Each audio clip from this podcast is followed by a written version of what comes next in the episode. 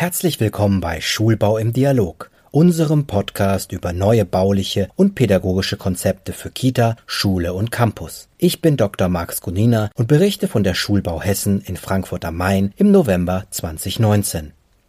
Ich spreche jetzt mit Tim Denninger, Gründungspartner der V-Architekten. Wie sieht die Zukunft des Bildungsbaus aus? Also ich glaube, die Zukunft des Bildungsbaus, so wie wir ihn erleben, ist divergent. Es werden gerade sehr viele Sachen auch probiert. Wir haben jetzt ein Schulbauprojekt, wo jetzt Lernateliers entwickelt werden. Das sind also große Flächen von 100 Quadratmetern, wo dann nicht mehr im Klassenverband unterrichtet wird. Also ich glaube, er ist mannigfaltig und spannend.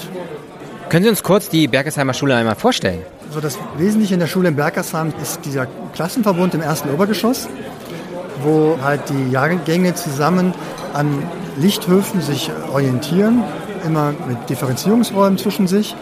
Das ist ein besonderes Merkmal. Und dann gleichzeitig, die sind halt im ersten Obergeschoss wie so eine Art fliegendes Klassenzimmer.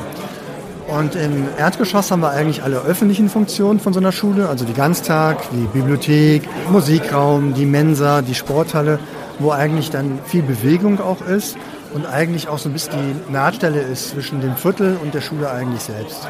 Was sollte beim Schulbau bedacht werden, so quasi mit dem Hintergrund, dem Wissen, das Sie jetzt haben? Also ich glaube, was bei allen Schulbauten ist, die wir gerade machen, ist, dass die Anforderung an die Aufenthaltsqualität echt wichtig ist. Also zum Beispiel eine gute Raumakustik und das nicht nur in den Klassenräumen, sondern auch in den Flurbereichen, in den übergeordneten Bereichen, also auch in großen Bereichen, wo sich Menschen treffen damit die Menschen sich einfach gut treffen können und sich nicht gegenseitig über Schallemissionen extrem hochheizen. Also einfach eine große Anstrengung darüber entsteht. In Bergers haben wir jetzt der Versuch, auch eine Schule zu machen, die recht einfach zu verstehen ist. Also ich mache ein Fenster auf und bekomme frische Luft, mache das Fenster wieder zu. Und trotzdem ist es ein Niedrigenergiegebäude. Das ist vielleicht eine ganz interessante Möglichkeit, wieder mit Schubau umzugehen, weil momentan wird da eigentlich hauptsächlich mechanisch belüftet, was daran liegt, dass diese Anforderung auch an eine gute Raumluft sehr hoch ist, also diese 1500 ppm, die nicht überschritten werden sollen. Und ich glaube, das ist auch noch eine Herausforderung für zukünftigen Schulbau, da gute Konzepte zu entwickeln. Die Schulbau, welchen Eindruck nehmen Sie mit, wenn Sie hier über die Messe gelaufen sind? Das ist ja nicht die erste Schulbaumesse, auf der ich jetzt bin.